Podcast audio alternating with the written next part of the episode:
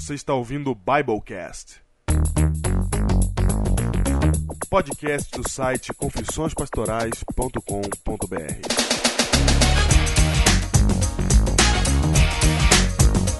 Eu sou o pastor Diego Barreto, distrital de Pedreira, em São Paulo. Eu sou o pastor Júnior, distrital de Ubatuba, no litoral norte de São Paulo.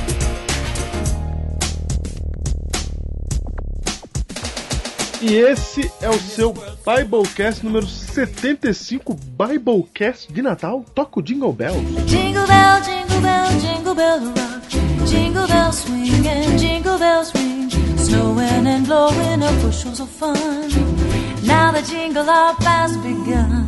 Jingle bell, jingle Toca o Jingle Bells, Diego. Último Biblecast Do ano. do ano. Nossa, chegou o dia, Júnior. As nossas férias vão sair, Júnior. Pra nós, depois de dois anos, né? Nossa, e agora? Em janeiro passado não houve férias. Houve mudança de casa e internets e Biblecasts gravados em Lan House. Exatamente. Foi pior ainda. O pior, Foi bem pior. Mas agora, Diego, eu quero frisar algo muito importante. Freeze, Freeze. A minha vida mudou sábado passado. A sua vida mudou a verdade, porque agora você é um pastor ordenado. Já pensou, Diego? Esse é o Biblecast, o primeiro com só pastores ordenados participando. É o primeiro! Você já disse isso na- lá na abertura do programa. Eu sei, eu sei. Diego, é o seguinte, eu vou falar um negócio pra você. Hum. Eu quero agradecer aos heróis aí que nos apoiaram, que vieram nas duas ordenações, É verdade. que vieram principalmente na minha ordenação, porque a minha era um desafio, Diego. E os caras vieram. E eu vou ter que falar, Diego. Fala. A diva, cara, saiu de São Paulo às 5 da tarde. Foi, Foi, não foi? foi, Ela disse a semana inteira pra mim que não viria. foi. E ela chegou nos cumprimentos finais. Mas como diria eu, mas chegou. Mas chegou. Chegou, Diego. Diva e Thiago. O Thiago, o Thiago é gente boa, hein? Gente boa, gente boa. Que boa. Eu quero só mandar um recado aí pro Thiago. A gente tava conversando sobre um assunto específico lá. Ah. Maria. Recadinho, Thiago. Não deu, hein? Deu. É assim mesmo. ah, ele sabe do que eu tô falando. Duro, viu? E não só o Thiago e a Diva, Júnior, como também tendo que entrar debaixo do carro para consertar o carro, porque deu um problema lá na vinda, a família Miller. Família Miller, Keila Cruz e Flávio Miller com sua irmã recém-batizada Ingrid Miller. Cara, e eles estavam aqui firmes. Chegaram firme também. Eu quero mandar um abraço pra Fabiola, pra galera do Parque Alvorada, Thiago Gonçalves estava lá. Thiago Gonçalves, a Fabiola, o Marcos, o Evandro, a Aline, a Andréia, o Valme, a Zanza, o Guilherme, a Irene e o Moleiro. Todo mundo. O Evandro, o Wagner, a Guiar. O Wagner, o Maurílio e a Paula. E um abraço e um abraço especial pra todo o distrito de Ubatuba. Você viu o que aconteceu lá, cara? Nossa, foi glorioso, hein? Ah, pode parar, cara. O distrito de Ubatuba foi com três ônibus, dois ônibus, sei lá, dois ônibus e uma van. Onde carro? Fizeram faixa, foram, tinha 150 pessoas lá com, com bandeirinha azul e branca. Foi. As cores da bandeira de Ubatuba. Estavam lá, o povo, o batubense, Tava lá, cara. todo poder. Conhecemos o Pedro Rosa, que é um herói, tava lá. Herói, firme. Abraço aí pra Pedro Rosa. É verdade. E teve o herói de Santa Catarina, Júnior. Ah, não. Tem mais essa. Toma essa, Claudio Lee. E Não, eu ia falar isso agora. Tinha um herói de Santa Catarina lá em Tremembé assistindo a ordenação do pastor Júnior. Chupa essa manga. Ele ficou de mandar um nome, um e-mail pra gente aqui contando um pouquinho da história dele. O nome dele é Júnior, né? Tem um nome antes que vai identificar bastante. Isso. Você lembra? Não consigo lembrar. Júnior. Meu xará, cara. Seu xará, o Júnior. Júnior, ele tava ouvindo o Biblecast. O primeiro Biblecast que ele ouviu na vida dele foi o 71, Enfim Pastores, que a gente anuncia a ordenação. E aí, nesse Biblecast, a gente convoca as pessoas a virem ao Tremembé e ele estava ouvindo esse Biblecast. E quando a gente falou assim, convocamos o Brasil, convocamos Santa Catarina, ele falou, é comigo, Não, você tem noção, cara. é o primeiro. Biblecast que ele ouviu. Não, é o primeiro, cara. Eu ouço o primeiro. Isso é que é herói. Não, veja o cara? Veja o camarada. Ele entra no site, cara. Ele ouve o primeiro Biblecast. Primeira vez que ele entra em contato, os caras falam, vem pra cá. Ele vai. Ele foi, pegou suas, suas trouxinhas de roupas e viajou para Tremembé, interior de São Paulo, e encontrou-se conosco na ordenação de jogo. Olha aí! Olha aí, Claudio Lee! Isso aí, Claudio Lee. Rapaz! Olha aí, Júnior! E assim nós tivemos a sua ordenação em Tremembé, terminamos tudo numa pizza, né? Foi? E, e é isso. Gostaria de Taubaté. E eu quero mandar um abraço pra Lília. A Lília não veio, mas ela mandou um carinho especial, hein? Lília, recebi aqui o seu carinho. Muito bem, Lili. Um abraço pro Carlos aí, os nossos heróis de Viamão. De Viamão, é verdade. Muito bem, Júnior. Temos um e-mail aqui, temos um e-mail de Leonardo Agrelos. Vai, vamos ler. O e-mail diz assim: Olá, pastores, as férias vêm chegando, alegria dos pastores e tristeza dos ouvintes. Como eu sei que o maior motivo das férias é o grande tempo destinado na produção do Biblecast, eu, idealizador do Pupilas em Brasas, venho por meio dessa intimar os senhores a dar o ar da graça no nosso podcast. A evangel- evangelização não pode parar e vocês são as vozes que ecoam pelo mundo na questão da evangelização. Olha aí, Júnior. as vozes que ecoam pelo mundo é engraçado. Tá ó, a proposta é o seguinte: vocês não se calarem, apenas não editarão, mas por um tempo. Para o pastor Júnior, eu prometo escolher filmes da época dele, como O Vento Levou e etc. É duro, cara. Não, é duro. É duro. cara. Chaplin, Chaplin, Chaplin, junto Não, não, eu, eu gostaria de lembrar a todos os heróis. Eu gostaria de lembrar a todos os heróis que agora a gente tá ordenado. certo. Ah, Qualquer menção, menção desse tipo, ah, né? aham. O urso vem comer, cara. O urso vem comer. Vem comer agora. Poder das ursas. Tá sobre nós. Ele termina dizendo: Eu, os heróis e toda a família do Pupilas, aguardamos vocês por lá. Pupilas em braços aí. O Léo aproveitou aqui pra fazer o merchanzinho do Pupilas. Ele é a figura, né, cara? Ou seja, nas férias, gente, não tem Biblecast, mas tem Pupilas rolando aí. Ah, eu vou falar aqui no ar. É que eu não me sinto apto a entrar nesse mundo aí, desses caras do cinema, cara. Por que você não se sente apto? Ah, Os filmes que você viu já não passam mais. Ai, caramba. Às vezes fala que eu só gosto de filme chato, né? É, como assim? É que, é, que a. Gislane, é que a Gislane só gosta de que tipo de filme? Ah, daí também é ruim, cara. Se eu falar que o filme que Gislane tá viciada, Nossa, não, para, para. ninguém nunca mais vai olhar pras capinhas dela. Isso mesmo, não fala não. fala.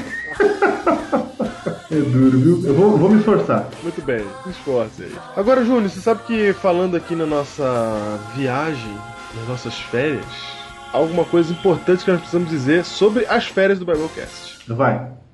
Primeira coisa, nós estaremos de férias, mas em fevereiro, precisamente em fevereiro, nós teremos um episódio especial ao vivo direto da Campus Party. Ah, você pensou que a gente ia esquecer da Campus Party. É, nós vamos estar lá firme na Campus Party fazendo nosso nossa TwitchCam ao vivo. Ao vivo, ao vivo. Teremos um tema ao vivo na TwitchCam. O tema inteiro vai ser só na TwitchCam. Não vai ter Bible, Biblecast gravado em MP3. É TwitchCam na veia. Tuticã, É. é isso. E vai ser de lá, daquela bagunça em fevereiro. Então você fique ligado aí no Heróis do Biblecast pra saber a data exata. Não, a data exata eu já vou falar pra você. Opa, é agora. A data exata já vai agora pra você. A Campus Party vai ocorrer do dia 6 de fevereiro até o dia 12 de fevereiro, ok? Ok. Dia 6 de fevereiro a 12 de fevereiro. Então nessa semana nós vamos fazer o nosso Atlético ao vivo de lá. Então fique atento aí, fevereiro, primeira semana de fevereiro praticamente, aí antes do, do carnaval, nós vamos ter o especial direto do IMB na Campus Party. E aí a gente volta para nossa incubação de férias. Ok. Até junho, o dia 17 de março. Sim, No dia 17 de março é o retorno do Biblecast. você tá encurtando nossas férias? Tô encurtando as férias pelo seguinte. Hum. Porque no dia 17 de março nós voltamos com o Biblecast ao vivo direto do Rio de Janeiro. Ah, Diego! Exatamente. O Biblecast ao vivo, direto do Rio de Janeiro, dia 17. Nós vamos estar lá no Rio juntos, numa igreja, fazendo programa ao vivo. Oh meu Deus, que tudo dê certo. que tudo dê certo. O pastor não manda muito na gente. E aí, Júnior, e tem uma outra razão também, além de ser o ao vivo do programa, que vai ser feito lá no Rio de Janeiro, na minha igrejinha, Júnior, na igreja que eu nasci. Você vai conhecer Olha aí. a igreja que eu nasci, que eu vivi lá. Eu não nasci dentro da igreja, eu nasci no Silvestre. Não, Hospital ok. Silvestre. Mas a igrejinha que eu vivi, você vai conhecer a igrejinha que eu nasci, que eu fui batizado, que eu preguei meu primeiro sermão. E de lá a gente vai fazer o Biblecast, o primeiro Biblecast ao vivo numa igreja. Opa, olha, olha o ano de 2012, hein? 17 de março. O retorno você tem que estar preparado para divulgar aí para voltar com tudo. A gente vai Ok. começar a campanha já um pouco antes já para vocês já começarem a voltar de novo. Desincubar os heróis que eles vão estar incubadinhos. Volta, volta herói. Sai do casulo, herói. no dia 24 de março, Júnior, é o dia da grande esperança. Opa, E nós estaremos firmes no dia da grande esperança, Júnior. é um livro em cada casa. Neste dia nós. Uma casa após a outra até chegarmos em casa. Certo? Esse é o lema de Batuba? Não é assim, mas falei de cabeça. Vai ser assim, gente. Dia 24 nós vamos sair pro Brasil para distribuir um grande conflito para cada casa, uma grande esperança para cada casa. E nesse dia, nós heróis estaremos envolvidos, cada um nas suas devidas igrejas. Entretanto, Porém, com a camiseta do Biblecast 2012 para a grande esperança, Júnior. ai, Diego! Nós estamos lançando uma camiseta só para esse dia. Que na verdade não é só para esse dia, você vai poder usar ela sempre. Sempre. Só que atrás ela tem uma mensagem que fala sobre esse dia. Não, não, não é datada a camisa, pode ficar tranquilo que você vai poder usar pro resto da sua vida, Aham. certo? Só que ela tem uma frase que nesse dia vai fazer muito sentido. As pessoas vão olhar e vão entender que nós do Biblecast, em todos os lugares do Brasil que estivermos, em cada um na sua igreja, estamos participando juntos, firmes e focados. Opa! E Isso não é qualquer projeto pra nós, isso é muito mais do que qualquer projeto. E no dia 23, um dia antes, né, nós vamos lançar aqui o nosso Biblecast da Grande Esperança, explicando um pouco mais disso daí, falando algumas coisas que com certeza você não ouviu ainda sobre isso aí na sua igreja, porque tem alguns detalhes, Júnior, Aham. que o Ted Wilson falou e ele ficou de pregar pra todo mundo nesse dia, né? Foi.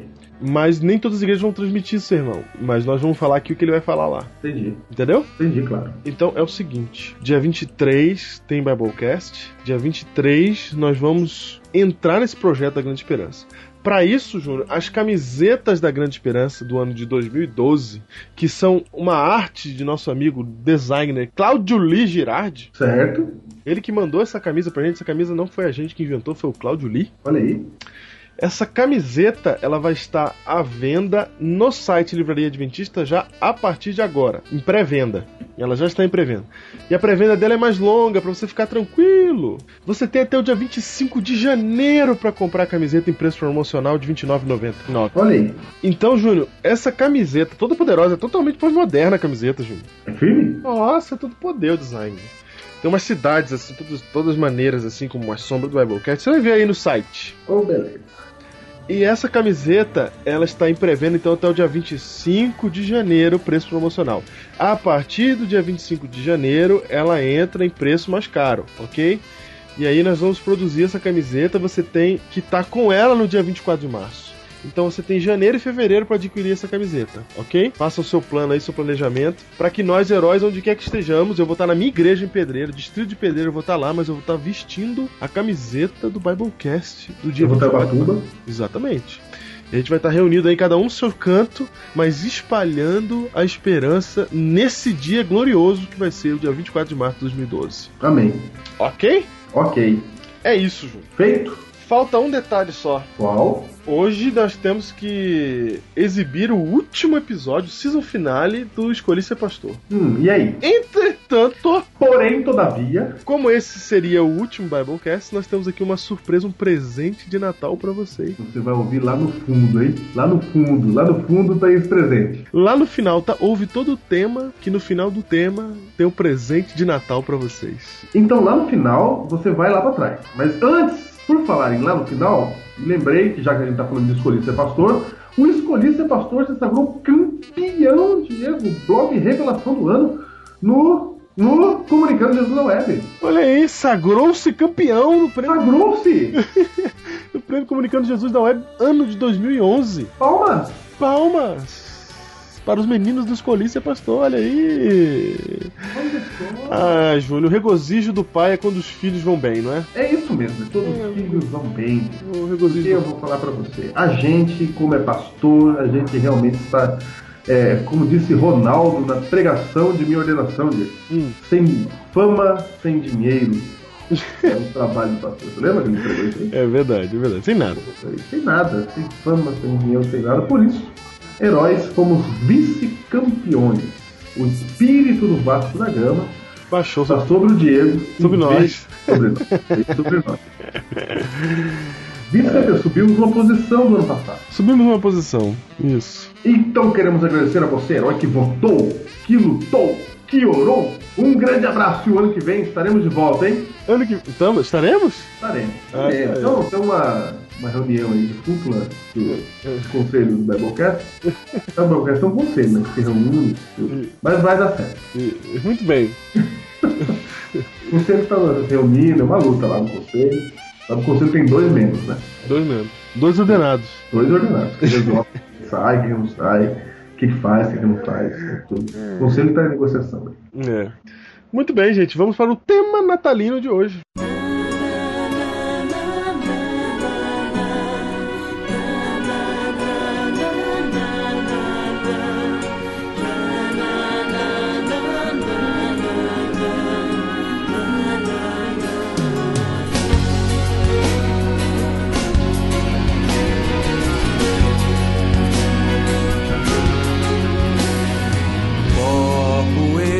Estradas desertas, léguas de esperança para trás. Rosto ao vento, incansável galope. Olhos no céu,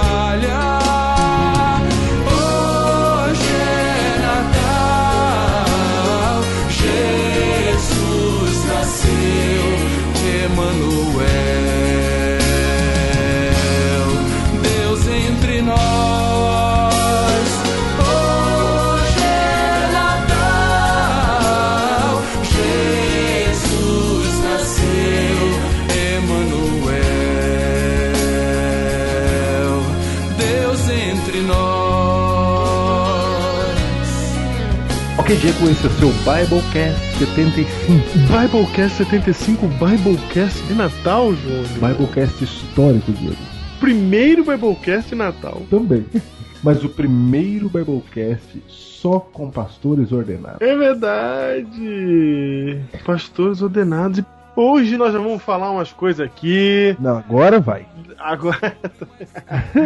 Tô brincando. Sabe o que é engraçado, gente? Que eu percebi? É que agora que a gente ordenou, tem uns outros pastores que ficam olhando pra gente, esperando ver o que, que a gente vai fazer de diferente que a gente não fez até agora. Você sentiu isso, cara? Senti. Teve um que falou pra mim isso. É verdade, cara. Bem Eles feito. ficam, eles ficam olhando assim, tipo, é, eles até agora ficaram aí, escondidinho, né? Agora que virou ordenado, vamos ver o que eles vão falar mesmo, de verdade, o que eles vão fazer. Eles ficam olhando assim, ó, pra ver o que acontece. Mentira que falaram isso, cara. Falaram, meu. Falaram, cara. É? Ah, eu não quero entrar nesse mérito, não. Não, não vamos entrar nesse mérito, mas que Eu não. é engraçado, é. O tempo, o tempo dirá. Tempo dirá. Diga seu Biblecast 65, cujo título é Cujo título é, Júnior, A Plenitude dos Tempos. Será um Biblecast sobre a teoria da relatividade? Não, não será sobre a teoria da relatividade e também não será sobre a data exata do nascimento de Jesus. Ah, é? Não vai ser. Não. Não vai ser. Você não vai ficar falando que é uma festa pagã Não. e que a bola das árvores de Natal são a cabeça das crianças degoladas, não sei por quem? Não, não vou falar nada disso. Não vai falar isso, Diego. não vamos falar disso, Júnior. Não vai falar que o Papai Noel foi nascido num comercial da Coca-Cola Não vamos falar disso também. e que, na verdade, é uma alusão a Santa Claus, um santo da Idade Média que dava presentes. São Nicolau. São Nicolau? Santa Claus é o nome em inglês. Eu sei, mas eu lembrei do filme certo. na- das renas do nariz vermelho. Você não vai falar disso, Diego? Não falaremos disso, Júnior. De jeito nenhum. De jeito nenhum. Do que falaremos então? Porque o nosso povo, os nossos heróis estão querendo saber se 25 de dezembro é o dia do aniversário de Jesus, Diego. Não sabemos, não, não acreditamos, temos fortes indícios de que não é e não estamos preocupados com isso agora. É, não é 25 de dezembro, mas não acabe com a sua alegria por isso. Exatamente. Temos agora uma onda de Biblecast de Natal. Já tivemos o Pupilas em Brasas aí, que falou de Natal nessa quarta-feira. Nós estamos falando de Natal agora também, mas nós queremos falar sobre uma, uma outra, um outro detalhe do Natal. Outra coisa, Outra coisa. sem ficar grimilando o 25 de dezembro. Isso. Não que alguém. Não, ó, Pupilas não grimilou 25 de dezembro, viu, gente? Tô falando que. Pra ficar claro, tem que falar, como disse o Júnior, tem que falar o que você tá querendo dizer e o que você não tá querendo dizer. Falando de ninguém, cara. É, não tô falando de ninguém. A Eu quero tá retirar falando- o que eu disse. Falar da data não é grimilar. Ok, está retirado. Então, muito bem, Júnior, nós vamos falar hoje sobre a plenitude dos tempos. Você já parou pra pensar por que, que Jesus veio no tempo que ele veio? Júnior, por que, que Deus escolheu o ano 1? Porque você sabe que não foi no ano 1, né? Não é disso que a gente vai falar, Diego? Não, não é disso que a gente vai falar, não. Então vamos lá. Na verdade, Jesus não nasceu no ano 1, Jesus nasceu no ano 3. Antes de Cristo, né? antes de Cristo. A questão, Júnior, é por que é que há dois mil anos atrás, aproximadamente, é, Jesus nasceu? Qual foi o- a lógica divina utilizada para que Cristo nascesse na manjedoura lá em Belém, no ano que ele nasceu, no dia que ele nasceu? Por que, que ele nasceu agora, há 20 anos atrás, né? É, Por que, que ele não nasceu, Diego, lá na época de Isaías? Por que que, por que que demorou tanto? Ou será que não demorou? Por quê? por que, que não nasceu ali no tempo de Abraão, né? É por quê? Por que, que em vez de vir Isaac, não veio logo Jesus? Pronto. Por que que Caim não era Jesus, cara? Não é? E evitar tanta bagunça. Exatamente. E, Júnior, e a verdade, eu não quero aqui ficar fazendo aqueles discursinhos de, de, de. Sabe, que você deixa as pessoas deprimidas com o Natal, você fica falando, é, porque vocês esquecem que Jesus, Jesus é a verdadeira razão do Natal, não é? Sim. Porque isso aí eu acho que você já sabe. É ficar chovendo molhado. Ficar aqui falando pra você que o Natal não é sobre Papai Noel, se você não entendeu isso ainda, não vai ser eu que vou resolver o teu problema, porque o teu problema é, é de outro nível. Também, Diego, deixa os caras dar presente, né, cara? Isso, o problema não é É esse. tão legal também, cara. A questão não é essa. A, a- a razão da gente estar aqui hoje nesse programa é mostrar pra vocês o que realmente aconteceu quando Jesus nasceu. Porque a gente pensa assim, ah, nasceu numa manjedoura, nasceu lá, humildezinho, veio os três reis magos, etc e tal. Cara, mas por trás, vamos desvendar a cortina, vamos tirar a cortina da realidade e ver o que estava acontecendo atrás. Quando Cristo veio para nascer aqui, o que estava acontecendo? Eu gosto de uma historinha aqui do Abraham Lincoln, que ele nasceu em Hodgeville, Kentucky. E lá está gravado, tem uma placa no, que marca o local de nascimento dele, Júnior. E tem gravado uma conversa, um diálogo da época Ok. aonde dois homens conversavam. Um homem chamado Esri e um outro nome que não ficou registrado. Um homem pergunta para o Esri: "Alguma nova notícia?" E ele responde: "Bem, Squire MacLean foi para Washington ver o juramento de Madison. O velho Spellman me contou desse camarada Bonaparte, que já capturou a maior parte da Espanha. E o que há de novo por aqui, vizinho?" Ele fala: "Nada, nada mesmo, exceto pelo nascimento de um novo bebê aí, o filho de Tom Lincoln." Opa. O que essa placa quer dizer, Júnior, é que às vezes coisas muito importantes podem ser ignoradas e levadas como se fosse besteira, como se fosse qualquer coisa, não é? E eu sei que você dá valor pro nascimento de Jesus. Mas será que você dá um verdadeiro valor pro nascimento de Jesus? Já tô entendendo, Diego, onde é que você quer chegar. Você tá entendendo? Já tô entendendo. Por que, que a gente comemora o Natal? Ah, porque Jesus nasceu aqui no mundo. A gente não sabe quando, mas ele nasceu aqui no mundo, ele nos salvou. E isso é motivo pra gente comemorar. Legal, mas o que, o que estava acontecendo no nascimento dele? Qual. Há mais coisa aí além do, do nascimento do Salvador? Porque a gente pode muito bem reduzir tudo como esse homem aqui dessa conversa, né? Falou assim: ah, nasceu só o filho do Tom Lincoln lá, que por acaso se tornou um dos presidentes dos Estados Unidos mais falado em toda a história. Foi o homem da Guerra Civil. Mas passou na época, passou em branco. Passou, nasceu aí, nasceu aí. E Jesus meio que nasceu aí também, né? Pra muita gente na época dele. E hoje a gente vai. Se tem alguém que nasceu aí, cara, esse foi Jesus. Exatamente. É engraçado que vieram só, só três reis magos. A gente acha que são. Ó, vieram três reis. Não, vieram só três. Nasceu. Deus nasceu na Terra e Só vieram só três, três. carinhas.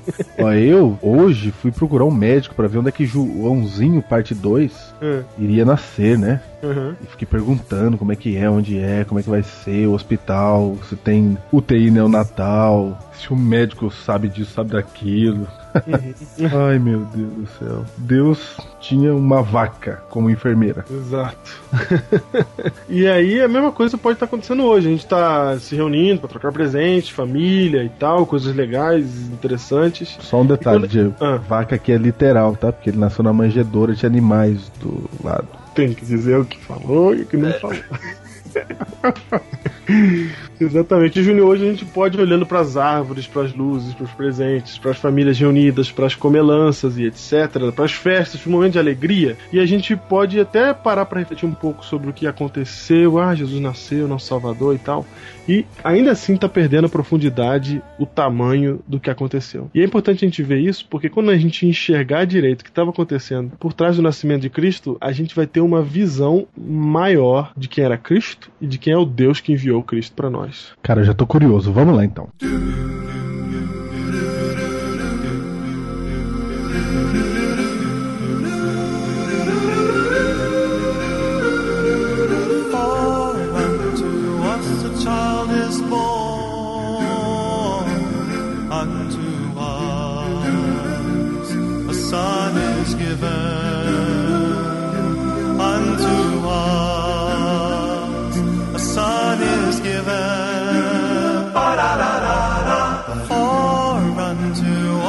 side.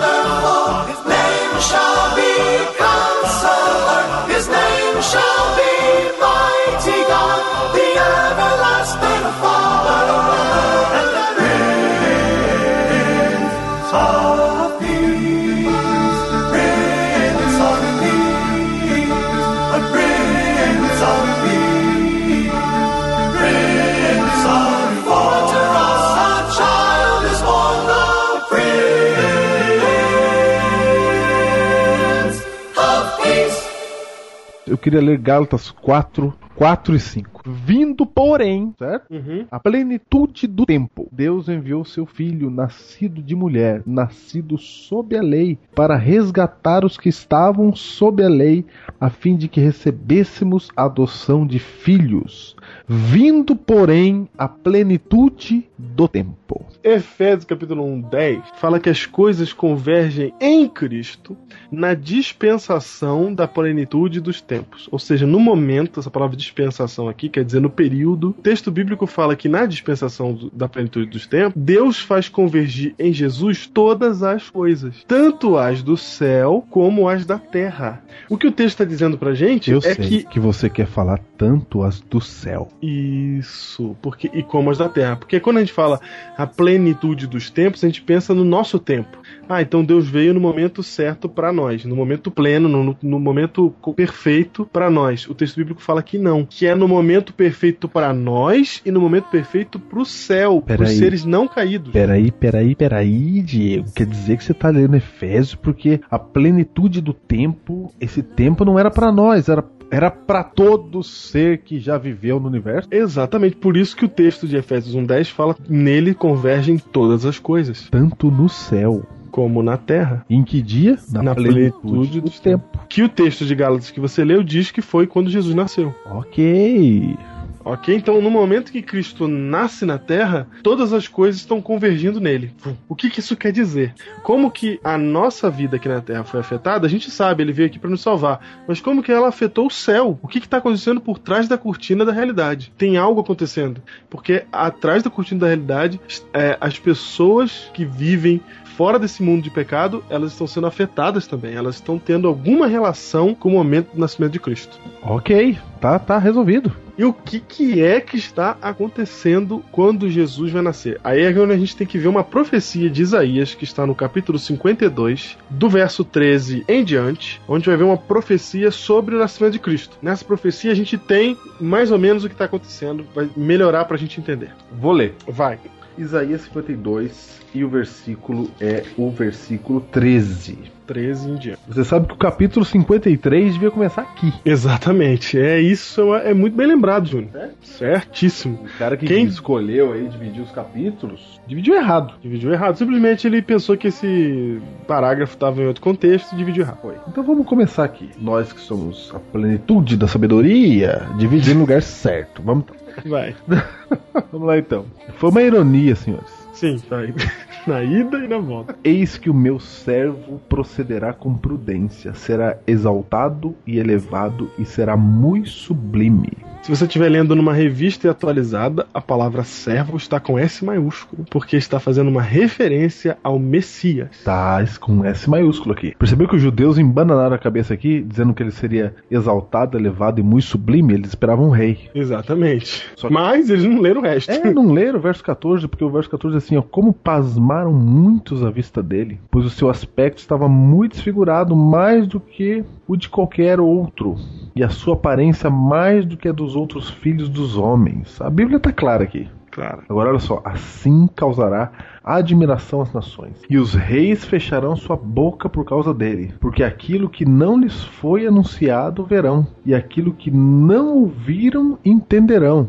Olha só, Deus está dizendo, ó, a mensagem vai chegar diferente, gente. Ele tá falando assim, ó, que até quem não estava preparado para entender, vai entender. Até quem não viu a profecia, vai entender, né? Aqueles que não, que não receberam esse, essa revelação aqui, mesmo eles vão poder ver o Messias. E só que essa, essa descrição do Messias aí, ó, muitos pasmaram, né? E causará admiração às nações. Certo? Vamos continuar. Vai no verso Os 1. reis fecharão a sua boca, demais, viu? Isso, por causa dele. É demais. Aí Isaías faz uma pergunta: quem creu em nossa pregação? Ele está dizendo assim, mas puxa, quem vai acreditar no que eu vou falar? Isso. E a quem foi revelado o braço do Senhor? O braço do Senhor é uma referência a Cristo, tá? Isso. Porque foi subindo como renovo perante ele, como raiz de uma terra seca. Não tinha aparência nem formosura. Olhamo-lo, mas nenhuma beleza havia que nos agradasse. Júnior, para. Começa aqui a cena do Messias. Então, imagine que a gente vai pintar um quadro agora. Uhum. Você tá com uma tela em branco na mão e você vai fazer uma pintura. E a pintura narra a, a cena que está sendo narrada é que você tem que pintar. E diz assim, ó: "Foi subindo como renovo perante ele e como raiz de uma terra seca". Então, o que que eu pinto primeiro? Uma terra seca, certo? Certo. Eu pinto um, um cenário desértico. Então o cenário, Júnior, é um cenário de um deserto, tá? Essa, essa é a realidade. O momento em que Jesus vem é um cenário, é um deserto, é uma terra seca, não tem nada, tá devastada, e de repente brota um renovo. O que, que é renovo? É como uma raiz, esse texto, uma plantinha No deserto. no Ou deserto. seja, tá, tá frutificando de novo. Isso. Você tem aquele território marrom, você tem aquele território marrom, pedras, cinza, marrom, e, de- e não tem nada, não tem, não tem vida no cenário. Ou seja, é a raiz numa terra seca. Não tem vida. De repente, surge numa- nessa terra seca uma raizinha. Aí o texto fala assim: ó, não tinha aparência nem formosura, olhámo-lo, mas nenhuma beleza havia que nos agradasse. Você olha pra ele, Jesus era feio, diz o texto bíblico, né? Sim. Ele não era o Collor que o pessoal votou porque era bonito. Ele foi profundo, hein? As pessoas seguiam Jesus English não porque ele era de boa aparência, elas seguiam Jesus por outras razões. Mas se você olhasse para a pessoa Jesus Cristo de Nazaré, você via um cara sem nenhuma aparência ou formosura e não havia nada que nos agradasse, diz o texto. E o verso 3 continua. Diz: era desprezado e o mais rejeitado entre os homens, homem de dores e que sabe o que é padecer. E como um de quem os homens escondem o rosto, era desprezado e dele não fizemos caso. Júnior, o texto está dizendo que além dele não ser formoso, não ter nada que agradasse nele, nós o desprezamos, nós não olhamos para ele e nós não fizemos caso dele. O que o texto está dizendo é que esse é um texto profético que está narrando o futuro que hoje já é passado para nós. Sim. Mas é um texto que está dizendo lá atrás que quando Cristo viesse, ele não seria reconhecido como quem ele é. Que lá no versículo 13 do capítulo 52 diz que ele é sublime. Mas você ia olhar e não ia ver isso. Exatamente. Ao mesmo tempo que ele é sublime, olha a dualidade. Você tem, por isso que os, os judeus não conseguiam entender, porque ao mesmo tempo que ele era sublime, ao mesmo tempo ele era ignorado, ele era desprezado.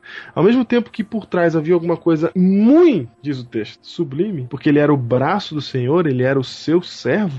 Ao mesmo tempo ele estava desfigurado, mais do que qualquer outro dos outros filhos do homem. Ok. Entendeu? Tô entendendo. Então você tem esses dois quadros. Você tem o Cristo do jeito que ele foi tratado, do jeito que ele, é- ele foi visto, e o que ele realmente era. E você tem o quadro do momento. O que, que é essa plenitude dos tempos? É quando tá tudo no deserto e de repente sai uma plantinha verdinha, sai o sinal de esperança. No meio da onde não havia vida, surge vida novamente. Peraí, Diego. Peraí, Diego. Peraí, Diego. Plenitude do tempo, eu entendo que é hora certa. Exatamente. E agora você tá me dizendo a hora certa quando tudo estiver seco. Isso. Que a hora certa, Diego, a gente tem. Só comparando com a volta de Jesus. A gente imagina que a hora certa é quando? É quando todo mundo tiver decidido por Jesus, não é assim? Isso, porque ele fala que ele vai vir para salvar o maior número de pessoas. Isso. Então a hora certa da primeira vinda é, eu acho que é a hora que tava todo mundo esperando. Era o momento certo para receber o Mas Messias. você tá dizendo que se ele é o renovo que nasceu na terra seca, a hora certa é quando não tinha mais nada pra acontecer. Exatamente. A hora certa é quando o tempo tinha, na verdade, acabado. Aí a gente encontra, Júnior, em Ellen White, no capítulo 3 Desejar Todas as Nações, um capítulo chamado A Plenitude dos Tempos. E nesse capítulo, Júnior, Ellen White narra qual era a situação do planeta na época que Jesus chegou aqui. E como é que era? Primeiro lugar, Deus ele não chega atrasado em nada, tá? Ah não, ok. Tá, primeira coisa. Deus ele vem no, no tempo certinho, por isso que se chama plenitude dos tempos. É mesmo. Ele vem na hora que tem que vir. Só que o tempo certo, Júnior, não quer dizer o tempo mais conveniente do ponto de vista humano. Humano. É, entendeu? O tempo da época era o seguinte, eu vou dizer pra você, ó. Satanás estivera em operação para tornar intransponível o abismo entre a terra e o céu. Por suas facilidades, tornara os homens atrevidos no pecado. E era seu desígnio esgotar a paciência de Deus e extinguir-lhe o amor para com os homens de maneira que ele abandonasse o mundo à satânica jurisdição. Pera aí, o plano do camarada era falar assim: Deus vai pegar mal tão grande que Deus vai falar, ah, larga mão. Pega É, pra você, Satanás. Esse é o plano de Satanás. Satanás. Tem gente que pensa que Satanás é, é, é- é besta de lutar contra Deus, no sentido original da palavra lutar, né? Tem gente que pensa que Satanás quer retirar Deus do poder, né? Que quer sentar no trono de Deus, porque como se ele, se ele pudesse pudesse fazer isso. Essa não é a intenção de Satanás. A intenção de Satanás é fazer com que Deus rejeite o ser humano. Se ele tornar o ser humano uma coisa tenebrosa, uma coisa muito distante daquela que ele criou, porque Deus criou o ser humano à sua imagem e semelhança. Se o diabo fizer com que o homem fique bem longe da imagem e semelhança de Deus, a intenção dele é de fazer Deus fazer assim, tá bom, chega. Fica com esses caras aí. Entendi. Se isso acontecesse, aí Satanás teria um reino pra ele dentro do universo de Deus. E se ele tivesse um reino pra ele dentro do universo de Deus, o argumento dele ganharia corpo e ele diria assim: viu como Deus não é realmente o governador perfeito? Porque se fosse, não teria um governo rebelde dentro do governo de Deus. Ok. Então, a intenção de Satanás é só essa daqui. E Ellen White diz que esse momento Satanás estivera em operação para tornar intransponível o abismo entre a terra e o céu. E a situação, Júnior, era tão terrível que haviam homens per- por meio dos os homens por meio dos quais Cristo estava operando para elevar o povo de seu pecado e degradação, os profetas, etc. Esses homens eles eram desprezados, aborrecidos e muitos deles haviam sofrido morte violenta. Então via um cara de Deus que acontecia, matava. Tava ruim mesmo, Diego. Tava ruim. E Júnior, se você parar pra analisar, a técnica de Satanás ela é muito nervosa. Porque o que, que Satanás está fazendo? Ele está cortando a ligação do homem com Deus. E o objetivo dele de cortar a ligação do homem com Deus é que se o homem está desligado de Deus, então ele vai perder a imagem e semelhança que ele tem com o Pai. Ele vai cada vez mais fundo na maldade e vai ficar cada vez mais nojento, entendeu? Mais distante daquela imagem. Então o que que Satanás faz? Ele rompe de todas as maneiras os contatos, os vínculos do homem com Deus. Então ele começa fazendo isso. Vem um cara de Deus falar, morre. Some com ele daqui. Despreza o cara. Primeiro, os caras são desprezados e aborrecidos. Ou seja, o cara que não morria uma morte violenta, ele era desprezado. Todo mundo ignorava. Ma- Vai o maluco do profeta lá. Entendi. Entendeu? Dessa maneira, a mensagem de Deus não chegava. Só que Deus não tinha uma religião instituída em Israel? Tinha. Então, peraí. Então, tem já a religião. Ele já deu já os dez mandamentos pra Moisés. Não precisa nem vir nenhum profeta que o povo já sabe o que tem que fazer, não é? É. Só que aí ele ia lá e alterava a religião. O que acontece? Ele colocou dentro da religião o princípio de que o homem só pode se salvar por suas próprias obras. Isso aqui é Ellen White, eu tô lendo. E que está na base de toda religião pagã. Olha o que ele fez. Tá na base de toda religião pagã. Toda religião pagã tem como base a ideia de que o seu mérito vai garantir sua salvação. Abre parênteses, Diego. Hum.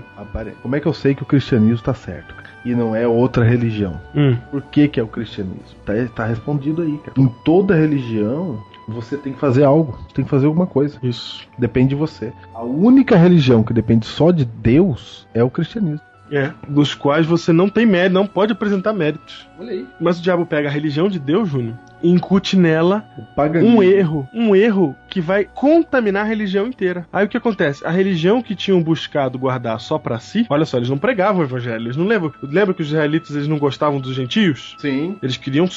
Eles não, não saíam pregando pra fora. E aí ela diz assim: a religião que tinham buscado guardar só pra si tornara-se um tropeço. Roubavam a Deus de sua glória e prejudicavam o mundo por uma falsificação do evangelho. Haviam recusado entregar-se a Deus para a salvação do mundo. Faziam a obra que este queria, que o diabo queria que fizessem, seguindo uma conduta em que apresentavam mal o caráter de Deus, fazendo com que o mundo considerasse um tirano. Olha isso, Diego. Júnior, Olha isso. Veja o plano do diabo. Ele rompe a ligação do homem com Deus, ele impede que novas mensagens cheguem, e ele pega a mensagem que já chegou e corrompe, dizendo que você é por seu próprio mérito. Isso acaba fazendo com que as pessoas vivessem uma religião falsa que representava mal o caráter de Deus e que dizia pra todo mundo que Deus era tirano. Vê se não acontece isso hoje. Ou seja, não, além de acontecer isso hoje, na época a igreja da época tava falida, né? Falida. Ela, ela funcionava, ela tinha cara, ela tinha placa, ela tinha culto, ela tinha tudo, mas não funcionava. Falida no sentido de. Não, não dá, cara, não apresentava Cristo. Não, não, não, não ligava o homem a Deus, que era o obje- o objetivo de toda religião é ligar o homem a Deus. Ela simplesmente não fazia isso. E aí, os próprios sacerdotes, volto pro texto de Ellen White, que ministravam no templo, haviam perdido de vista a significação do serviço que realizavam. Deixaram de olhar para além do símbolo aquilo que ele significava. Apresentando as ofertas sacrificais, eram como atores num palco. Caramba, Diego. Júnior é forte pra caramba. Caramba, quer dizer que o sacerdote lá, ele não tinha mais nada a ver com aquilo. Não tinha mais nada a ver, Júnior. Ele fazia mecanicamente, automaticamente. automaticamente. Você reconhece isso aqui no mundo de hoje? Não, não tem, graças a Deus, né? Principalmente na igreja adventista, não tem nada disso. Principalmente, né? Principalmente. Nossa, louva a Deus. Essa igreja. frase, essa frase sua agora, solta desse jeito, foi irônica. Hum, mas ela demonstra bem isso. louva a Deus, louva a Deus. Deus seja louvado, Deus seja louvado. Não, é, tá tudo. Entendeu? É desse jeito, gente, que ficou. É mais ou menos como tá hoje.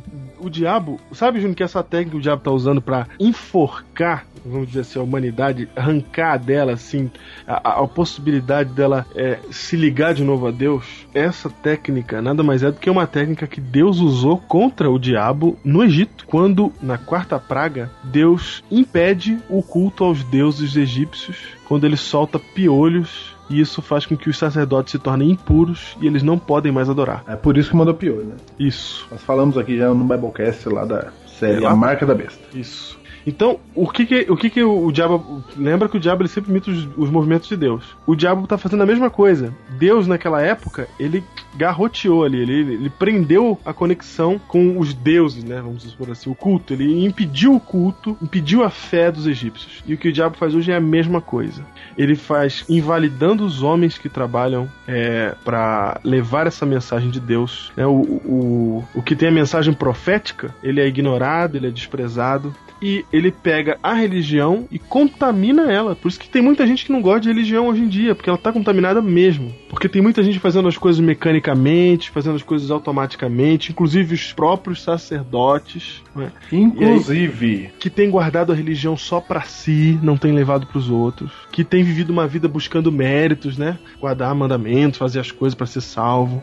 Então toda essa mecânica absurda de Babilônia, né? Toda essa mecânica ele montou, Júnior, para que o homem estivesse totalmente distante de Deus. E Júnior, ele conseguiu. Se você parar pra lembrar quantos anos o povo passou sem profeta até Jesus vir, 400. 400 anos sem profeta. Júnior. Nunca, nunca no período histórico do povo de Israel ficou tanto tempo sem profeta. Eles ficaram esse tempo todo, Júnior, sem profeta. Aí quando chegou o tempo de Jesus, a religião estava tão corrompida, Júnior, tão corrompida que eles tinham até dois sumos sacerdotes. Nunca aconteceu isso. Ah, dois sumos sacerdotes. Não pode ter dois sumos sacerdotes, porque o sumo sacerdote é representante de Cristo, não tem dois Cristos no céu. É um homem que faz intercessão entre Deus e os homens, os homens e Deus. Não são dois, mas tinha dois sumos sacerdotes, Anás e Caifás. A, a religião estava totalmente corrupta. Você ia no templo e eles roubavam você, que nem hoje também em muitas igrejas por aí. As pessoas vão atrás de salvação e encontram ladrões que estão extorquindo as pessoas. Naquela época a religião não funcionava porque os próprios sacerdotes agiam como atores, eles iam lá, matavam e tal, mas não tava mesmo de coração orando e intercedendo por ninguém. E aí qual que é a moral da história? Você lembra que quando Jesus estava aqui na Terra ele expulsou demônio pra dar com pau? Foi. É porque por que tinha tanto endemoniado no mundo? Porque o diabo estava tomando conta disso aqui, meu. Não tinha mais esperança pro ser humano. Porque a conexão com Deus tinha sido desfeita pelo diabo. Não, peraí. Diego, veio o cenário. Se você era romano naquela época, acabou. Você ficava lá naqueles cultos romanos lá, Matando que boi. não acontecia nada. Isso. Não acontecia nada. Aí você vai procurar a igreja de Deus. Como é que tava a igreja de Deus? Não tinha. Corrupta. Ela tinha só um nome. Ela não funcionava. Corrupta, sem funcionar, com dois sumos sacerdotes, tudo errado. Não falava com Deus, não tinha ligação. O mundo tava perdido. Tava pe- não tinha pra onde ir, meu. Não tinha como se salvar. Exatamente isso. Não tinha como se salvar. Porque você não tinha pra quem recorrer, nem pra onde ir. O mundo era um deserto. E os demônios andavam entre nós, diz Ellen White. Que era possível ver na face das pessoas as feições de Satanás. Elas andavam endemoniadas por aí. Aí tá parecendo até um. que eu tô é, ger- falando de uma realidade muito diferente da nossa, mas não é diferente da nossa. Tem gente que você anda na rua, Júnior, você olha pra cara dela, parece que ela tá com o diabo mesmo. Tem, tem mesmo. Não tem, não tem gente que tem cara de diabo? Entende. Tem muita gente ruim nesse mundo, a um ponto, por exemplo, lembro do nosso teológico lá, quando aconteceu o, o momento em que, pela primeira vez que eu, que eu me lembre, mataram lá o Nick Berg e botaram na internet o vídeo, os caras matando o Nick Berg lá vivo, arrancando a cabeça dele lá no vídeo e botando pra internet pra todo mundo ver. Eu lembro. Você lembra disso? Lembro. Você viu, né? Vi. Eu lembro que o Franco ficou uma semana sem dormir, Foi. atormentado a semana inteira. Nossa, lembrou disso, cara. É mesmo. É, Todo mas mundo viu aquela cena, o cara matando o outro. Mas, mas não é um absurdo isso, Júnior? Não, não é um negócio demoníaco? Você pegar um cara vivo que tá ali falando, pega o machado e arranca a cabeça dele que nem um frango? Que foi o que aconteceu. É, meu. Em nome Olha- de Deus ainda, hein? Olha que ponto, em nome de Deus, Não, olha que de Deus. ponto chegou a humanidade. Vou arrancando a cabeça desse cara aqui, porque temos que. Meu. Deus tá aí, né? Hoje tem tanto endemoniado em todo lugar, meu. Você vê gente que não é da igreja, que não crê em nada, que é secular, falando que viu alguém endemoniado. Tem gente que faz piada com isso, mas isso acontece o tempo todo. O tempo todo tá acontecendo. As pessoas estão do mesmo jeito que estavam naquela época. E, Júnior, por isso que Jesus expulsava tanto demônio.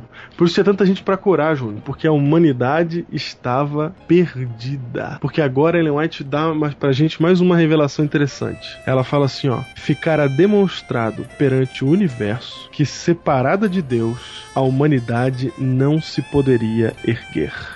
Júnior, é por isso que Caim não era Jesus. É por isso que Jesus não veio no tempo de Abraão. Júnior. Porque tinha que demonstrar isso, não ia ter dúvida. Exatamente. Você tem que lembrar aqui que anjos do céu só tiveram, só perderam 100% das suas dúvidas no momento que Cristo ficou pendurado sangrando numa cruz. Foi se ele já vem já na época de Caim, alguém ia sempre dizer, ah, mas caramba, É, nem é? vimos como é que é o reino de Satanás aí, que ele tanto fala aí, cara. Isso. E vai que o ser humano se recupera aí sozinho. É, Tem que acreditar no ser humano. é isso. Não é? Johnny Walker, É? né? Vai, tem que ir, o ser humano consegue. Cara, quer dizer que ficou provado, estava provado que se você deixar o ser humano, Deus deixou o mundo morrer sozinho. A situação era desértica porque não havia mais esperança de vida para o ser humano. Acabou. Eles estavam entregues a Satanás. Não havia conexão mais com Deus. Não tinha mais ligação com a vida, que é Deus. nem dentro nem fora da igreja. Nem dentro nem fora. Era o fim. Tanto que o diabo andava entre as pessoas. Peraí, só um diabo. minuto, só um minuto, Diego. Lembra que do episódio de Sodoma e Gomorra? Abraão vai fazendo perguntas. O senhor, o senhor não vai poupar se tiver quantos fiéis? Ele vai reduzindo a conta, né? Vai. Quantos fiéis o senhor vai poupar, etc. Você tá dizendo que na época de Cristo os fiéis acabaram. Aham. Estão acabando, tudo. Tudo. Exatamente. Tudo. Não sobrou nada. E aí? Não tô dizendo que não tinha nenhum, entendeu? Sim, mas a situação era terrível. se você, a partir do momento que você tem, é, você tem gente, mas essa gente não é capaz de, é, como é que eu falo isso em português, de superar o contingente inimigo, eles vão ser suprimidos, entendeu? Aham. Então tinha gente viva, tinha gente de Deus, por exemplo, aquele, aquele velhinho que pega Jesus no colo lá quando ele nasce, Aham, tava firme. entendeu? Tem gente firme, mas essa gente firme, ela foi engolida. Se deixasse essa gente firme, ela ia morrer de velhice, entendeu? Ia ser perseguida, destruída por, pelo resto e acabou. E ia acabar. Ou seja, tava ruim. O mundo tava ruim. Entendeu? Tinha acabado, não tinha como vencer, não tinha como como levar as pessoas pra Deus mais. Acabou, porque tudo tinha, todas as portas tinham sido fechadas por Satanás. Tanto é que nesse momento, quando o deserto se faz o cenário presente, todos os seres do universo entendem que se Deus não interferir, a humanidade não tem como sobreviver. Não tinha como. A, a humanidade estava perdida. Quando lá no céu, os anjos e os de outros mundos que não caíram perceberam que não tinha mais jeito. Quando eles sentiram assim, acabou, a humanidade está perdida. Sabe quando tá o filme tá acabando e todo mundo tá morrendo? Sei, já foi. E aí falta só dois minutos pro final, você sabe que é impossível ter um final feliz? né? Aham. Nesse momento, o pensamento deles é o seguinte: diz Ellen White, com intenso, intenso interesse. É o momento do fim, que a gente fica com intenso interesse, né? É o, o final, é o fim é. do filme. Final. Os mundos não caídos observavam para ver Jeová levantar-se e assolar os habitantes da terra. Torna, lê de novo. Eu vou ler de novo. Os mundos não caídos observavam para ver Jeová levantar-se e assolar os habitantes da terra. O Diego, você tá me dizendo que naquela época, o povo do céu, que foi lá o que a gente acabou de ler lá em Efésios, né? Isso. O povo do céu tinha certeza que Deus ia se levantar e matar todo mundo. E destruir a terra. Eles tinham certeza disso. Não, era pra destruir a terra. E eu quero lembrar pra você, e a gente já mencionou isso uma vez aqui, bem ampassant, agora eu vou falar com mais calma. Eu quero lembrar pra você que esses são seres amorosos. Eles não conhecem o pecado. Eles não sabem o que é maldade como eu e você sabemos. Eles ouvem falar. Não, Diego, quando o cara que é anjo olha pra você e fala assim, cara, você vai ter que morrer, Não vai ter jeito. porque você foi longe demais, cara. Entendeu? O cara é anjo, cara. O cara é anjo. E ele falou Ele- assim: ó, eu tenho certeza. A próxima coisa que vai acontecer agora, Deus vai levantar e vai matar todo mundo. Exatamente. Os seres não caídos, eles estão com Deus desde sempre. Eles sabem o que que é justiça plena, eles sabem o que que é amor pleno, eles não conhecem erro, eles não conhecem, eles não eles não estão pensando assim, sabe, maldosamente. Vai Deus, rebenta com eles. Eles não estão assim. Sei, Eles estão contritos, eles estão tristes, eles estão pensando assim, meu, não acredito que os seres humanos vão ser destruídos. Não deu, não deu. Mas não tem jeito, não tem pra onde ir mais. Eles não viram mais saída. Na cabeça deles, o certo, o justo, o óbvio, o que vem agora é o fim da humanidade. Não tem outra solução possível. E eles são seres de extrema inteligência, como eu disse, que convivem na presença de Deus. Eles nunca viram Deus não conseguir fazer uma coisa que ele quer fazer.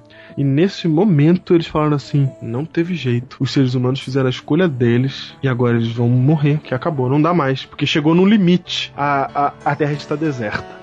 Nessa hora, Júnior, O que Deus faz, gente? nessa hora, Júnior, Deus se levanta. A terra está deserta. Nessa hora, Deus se levanta e todo mundo vai ver o que Deus vai falar. Falou, pronto, Deus vai matar todo mundo. É agora que vai acabar tudo. Mas, Júnior, isso era esperança no coração deles também, no sentido que o mal ia acabar. É, chega. Vamos acabar Chega, com isso. sabe? O Satanás assolador que fica aqui arrebentando com nós aqui embaixo e acabar com esse negócio. Acabou tudo, vai acabar. Gente, vai acabar o pecado. Vai acabar a rebeldia no universo, vai acabar tudo. Por um lado é bom, gente. Por um lado é bom. Vamos pensar assim. A gente, infelizmente, os seres humanos vão, per- vão morrer. A gente vai, vai ficar na história aqui que esses, esses seres humanos. Ele anuncia que vai descer na Terra pra salvar os seres humanos. Levanta, Júnior.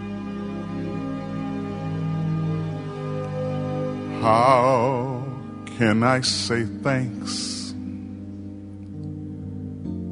for all the things you have done for me? Things so undeserved, yet you gave to prove your love for me. The voices of a million angels could not express my gratitude. All that I am and ever hope to be. I owe it all to thee. To God be the glory. To God be the glory. To God be the glory for the things hath done with his blood. He has saved me with his power. He has raised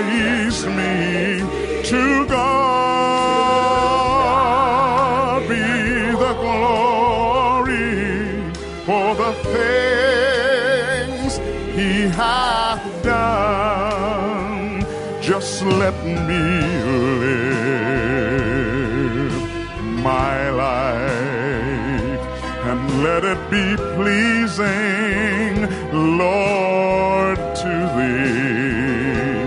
And should I gain,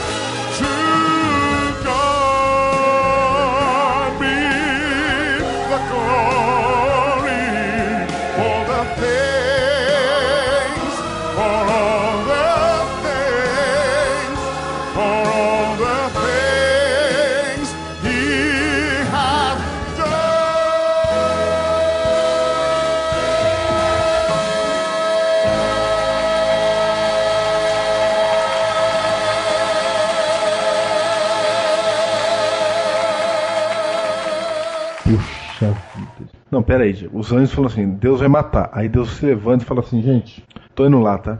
Fazer o quê, cara? Ele fala, eu vou descer, eu vou lá resolver o problema deles. Você vai lá fazer o quê, cara? Eles não querem saber de você lá. Ele falou assim: eu vou lá pra morrer no lugar deles. Imagina. Ele- eles não querem saber de você lá. Eles não querem saber de você. Essa é a realidade. E ele levanta e fala assim: Eu vou descer lá, eu vou virar humano e eu vou resolver o problema deles. Mas como é que você vai resolver o problema deles? Eu vou viver lá e vou morrer no lugar deles. A gente já narrou essa cena aqui uma vez, mas vale a pena lembrar que os anjos retiram suas coroas, põem no chão e dizem assim: Abrimos mão de nossa eternidade pra ir no teu lugar. Diego, você tem noção da implicação, cara? Que todo o universo fala ele vai matar. E ele fala: não, eu vou morrer no lugar. Não, sabe o que acontece? Júnior, a surpresa, o plot twist é muito grande. Porque eles estão esperando um final dramático, um final terrível. E na hora que esse final vai surgir, eles estão esperando que Deus haja de maneira justa. Se Deus falasse assim, levantasse e falasse, vou destruir eles agora, os anjos iam bater palma. Todo mundo ia bater palma e falar assim: acabou o mal no universo. Infelizmente, eles vão, vão, vão perecer, mas acabou mal no universo. Isso é o justo. Eles fizeram a escolha deles. Ninguém ia reclamar, nem a gente que ia morrer, a gente ia reclamar, porque a gente ia falar, não, ele tá sendo justo mesmo. Tava gente." justo, é? É justo. Se ele levanta e fala assim, acabou, acabou, e é justo. Mas ele levanta e fala assim, eu vou salvar eles. Puxa vida, Diego. E aí, meu, nessa hora, nessa hora, um misto de emoções toma conta do céu. Porque os anjos não querem que Cristo desça pessoalmente para essa terra deserta, mas ao mesmo tempo há uma alegria diferente no coração deles, porque Deus está falando assim: tem salvação, eu vou salvar eles. É por isso que Isaías fala assim: quem creu em nossa pregação? Exatamente. Porque foi subindo como renovo perante ele e como raiz de uma terra seca. É isso que Jesus é. Quando você vê Jesus nascendo aqui, a gente olha pra ele e vê um menininho nascendo na manjedoura, na manjedoura, humilde. A gente fala, ah, e tá aí o, o Jesus que vai nos salvar, que vai morrer numa cruz. Mas é muito mais do que isso, Júnior. O que tá acontecendo ali é que no meio do deserto, onde não havia vida, aparece vida de novo. E é Jesus. No meio do- da perdição do ser humano, quando o tempo, nosso tempo havia acabado, nosso tempo já acabou. Nós estamos vivendo aqui no ano de 2011 pela misericórdia de Deus, pelo nascimento do Messias, pelo renovo que surgiu no deserto, porque o nosso tempo já tinha acabado. E é por isso, Júnior, que em Lucas capítulo 2, versículo 10, agora você vai ver um texto que você já leu várias vezes na Bíblia, mas que agora faz todo sentido, vai fazer todo sentido, que é Lucas versículo 10 até o verso 14, que diz assim: O anjo, porém, lhes disse: Não temais. Olha, mas olha quem falou, Diego. Quem que tá dando a notícia? O anjo, Júnior. O anjo, que já achava que ia morrer todo mundo. Aham. Aí ele diz: Não temais, eis que vos trago boa nova de grande alegria, e que o será para todo o povo. Por que, que ele fala isso, Diego? Eu, sabe por que, que ele tá falando isso? Porque esse anjo aí, ele tá apaixonado por um Deus que ele esperava que, pela justiça, deveria ter destruído toda a humanidade. Mas ele vê esse Deus se levantar e arrumar um jeito de salvar essa gente. Meu, esse anjo falou: Vou lá avisar, cara. Meu, ele vem avisar com uma alegria no coração que a gente não imagina, a gente não entende. Por isso que ele chega falando assim, gente, vocês não têm noção da notícia que eu trouxe pra vocês. Não, vocês não têm noção. É que hoje vos nasceu na cidade de Davi o Salvador, que é Cristo Senhor. Peraí, peraí, peraí. Era pra ele dizer assim: Hoje chegou a hora de você morrer. Ele falou: Não, é que hoje nasceu o Salvador. In the first light of a new day, no one knew Things continue as they had been, while a newborn softly cried. But the heavens, wrapped in wonder, knew the meaning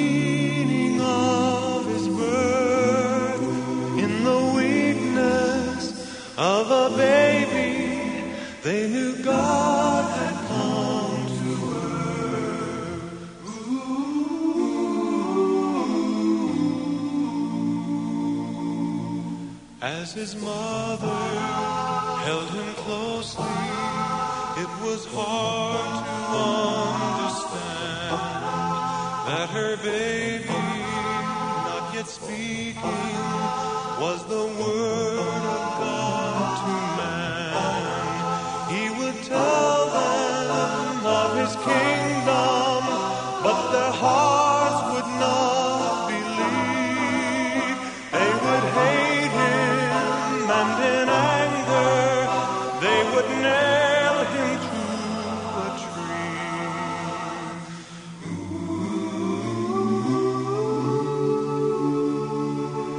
Tem noção? E isto vos servirá de sinal que encontrareis uma criança envolta em faixas deitada em manjedoura. E subitamente, Júnior, apareceu com um anjo uma multidão da milícia celestial louvando a Deus e dizendo: Glória a Deus nas maiores alturas e paz na terra. Não é paz na terra porque é uma frasezinha de crente. É paz na terra porque a terra estava recebendo uma nova chance. É paz na terra porque era pra morrer do mundo. Era pra destruir. Era pra morrer e Deus falou: vocês não estão entendendo. Eu Meu vou Deus. morrer no lugar. É por isso que. E essa cena, Júnior, dos anjos que aparecem atrás e começam a cantar, não é uma cena combinada. Não, é- não é uma cena que tá, que tá no roteiro. Nascimento de Jesus, atenção, nesse momento aqui, fazer o anúncio pros pastores. Em seguida começa o coro, gente. Certo. Entendeu? Não é isso. É de coração, é natural. O anjo chega e fala assim, gente, hoje eu tenho uma notícia pra vocês que vocês não têm noção. O salvador de vocês acabou de nascer. É uma notícia nervosa de grande alegria. E os anjos atrás começam a louvar a Deus. Glória a Deus nas maiores alturas e paz na terra aos homens a quem ele quer bem. Sou eu, Diego. Sou eu, cara. É surreal. Deus me quer bem. É surreal, cara. Agora eu vou dizer um negócio. Você que tá ouvindo, cara. Você, neste Natal, cara, saiba que está sendo comemorado o dia em que a humanidade não morreu. Exato. O dia em que o Deus da humanidade falou assim: em vez de matá-los, eu morro no lugar. O dia em que a divindade bíblica mostrou que é diferente de qualquer divindade descrita pelo homem e disse: Eu vou morrer no seu lugar. Você tem noção? E é por isso que a gente falou: chegou a hora, gente. Pode cantar glória, porque Deus é glorioso mesmo. Isso é a plenitude dos tempos. Isso foi o que aconteceu para que Cristo nascesse entre nós. E eu quero que você passe esse Natal com uma mensagem de grande alegria no seu coração, porque lá naquele dia na cidade de Davi nasceu o nosso Salvador. Glória a Deus nas maiores alturas e paz na terra aos homens a quem ele quer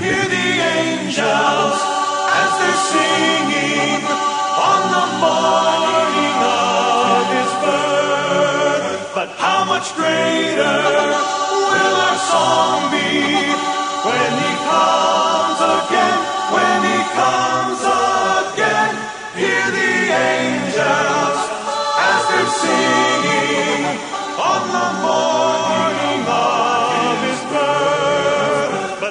much greater will our song be when he comes again to earth?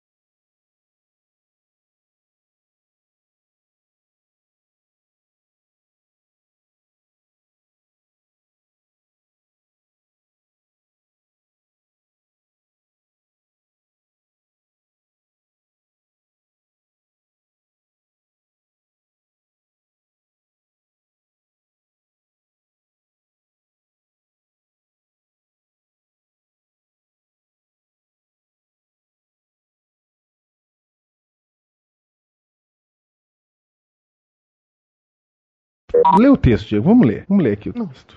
Calma aí, meu. Vamos pra introdução, caramba. Tem uma introdução aqui. Eu sei, mas é que no começo da sua frase parecia que você ia falar outra coisa. Quando você terminou a frase, já era outra coisa e eu já tinha, meu cérebro já tinha mandado falar, cara. Entendi. Tudo bem. Tudo bem. Entendeu? Na hora que eu falei, eu falei, nada a ver. Tá ok, tá ok. o que acontece, Júnior, é que. Esqueci o que acontece aqui. Desconcentrado. Ritmo! Ritmo. Ritmo! Ritmo. ritmo, tamo- ritmo, o sonho tá se materializando na nossa frente. Exatamente. Ritmo. O sonho tá se materializando na minha frente. Você tá. falou em Caim aí, eu fui, eu vi Caim. Nossa, você viu ele. Eu vi Caim, cara. Nossa, vamos lá. Isaías 52, versículo 13 em diante. Você não Lá vai nós- o texto do, do Plenitude dos Tempos? Você quer ler primeiro? É. Então vamos ler primeiro a plenitude dos tempos. Você tá certo. Certo? Certo. Então vamos lá. Efésios capítulo 1, versículo 10. Júnior. O que, que diz aí?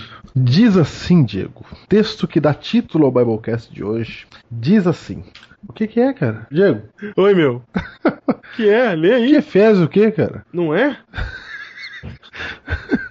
Ai, deixa eu ler. Que é? O que, que, que, que é aí? Vou lá. Então vamos lá. Não é você que vai ler? Deixa eu ler. Eu tô esperando você ler, caramba. Eu vou ler, cara. Mas você falou Efésios, cara. É o quê? Gálatas 4, 4 e 5, cara. Um 10 tem o quê? Tem nada, cara. Efésios 1, 10 não tem nada? Nada. Lê aí Efésios 1, 10. Quem vou ler Efésios 1 deles? Lê Você pra eu, mim, eu vou ler nada, cara.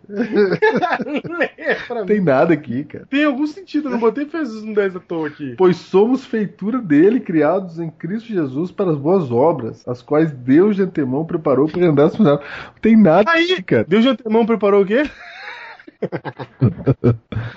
Ai, meu Deus. Deus de antemão o quê? Tem nada aqui, cara. Lê direito, meu. Não, para. Gálatas, vamos lá então. É. Aqui, Júnior, ah, para, meu, tá aqui, ó. Efésios 1, 10, meu, você tá lendo errado. O que, que tá escrito aí? Vou ler. É. Versículo 9, tá falando de Jesus, certo? Desvendando-nos o mistério da sua vontade, segundo o seu beneplácito que propuseram em Cristo. Então tá falando de Cristo. No versículo 10 fala assim: Tô lendo errado mesmo, tô lendo errado. Ah, viu, pô? De fazer convergir nele, na dispensação da plenitude dos tempos, todas as coisas, tanto as do céu como as da terra. Não quero ler esse, quero ler o de Gálatas. Não, eu quero ler esse, porque esse aqui fala tanto do céu como da terra. Tá dizendo que a plenitude dos tempos, ela afeta não só a terra, como afeta também o céu. Tem uma razão. O tempo decidido correto tá decidido segundo as necessidades do céu e da terra, dos caídos e dos não caídos. Cara, vamos de novo então, Vai. tá bom? Como é que é o texto de Gálatas que você quer, quer insistir aí? Vai. Vai, pera aí. Fala de novo. Eu vou apagar tudo isso, cara. Tá. Vou mandar pagar- pro fundo. Não, isso aí tudo vai ser apagado, não se preocupe. Você sabe que. Você sabe que. Eu não tô gravando, tá? Que isso, Diego? Acabei de perceber. Grava aí daí pra frente. Então me ajuda aí, cara. Botei, dei play aqui. Eu não tava gravando, eu esqueci. Faz isso comigo não. Tô te falando, meu. Teu, o teu gravou? Graças a Deus, né, cara? Então tá bom, vamos lá. Eu tô até com medo agora. Gravou. Vai. Eu, Diego, antes de ler Efésios.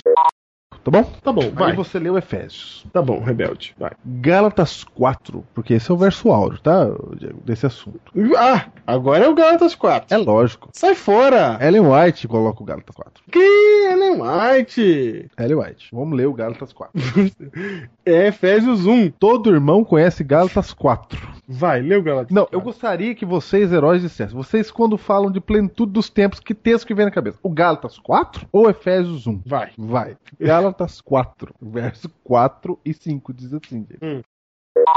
Muito bem, é um, é, um, é um bom texto. Um bom texto. Não supera o meu de Efésios 1, mas. É um bom texto que fala aí claramente que Jesus ele nasce de Maria na plenitude dos tempos. Um bom texto é piada, cara. Esse é o texto, cara. Eu nem sabia que existia em Efésios. Que isso? Pois é. Nós aqui no Biblecast a gente pega os textos que ninguém conhece mesmo. Então vai em Efésios, vai. Nunca? Nunca. Nunca? Nunca. Se você tem um argumento, bota ele logo na mesa. Eu me divirto, cara. Ai, caraca, eu nunca pensei nisso. Tô louco, meu. Um, nunca teve. Esse foi o maior. Por isso que eles inventaram o Talmud, porque não tinha mais profeta. Não, sim. Ou não, vai, vai. Vida que segue.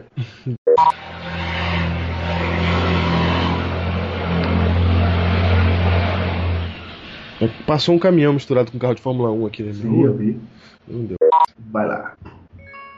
Vamos pro fundo. Vamos pro fundo. Já cheguei aqui, tá no fundo já? Já. Vamos lá.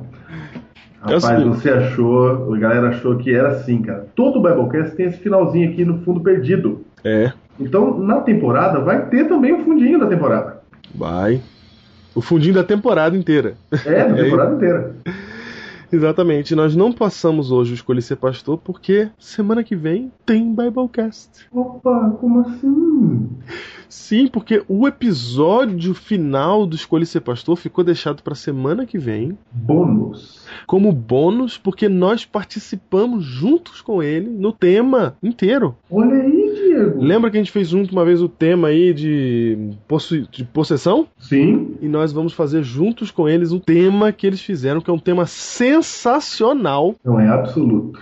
É uma aula que estava no nosso coração há muito tempo e eles foram lá e fizeram a aula e a gente vai entrar para falar junto com eles aí sobre al- algumas coisas. Então, na semana que vem, estamos juntos de novo no último Biblecast do ano, que é um especial de season finale do Escolhi Ser Pastor. Ok. Até lá. Até. Feliz Natal. Feliz Natal.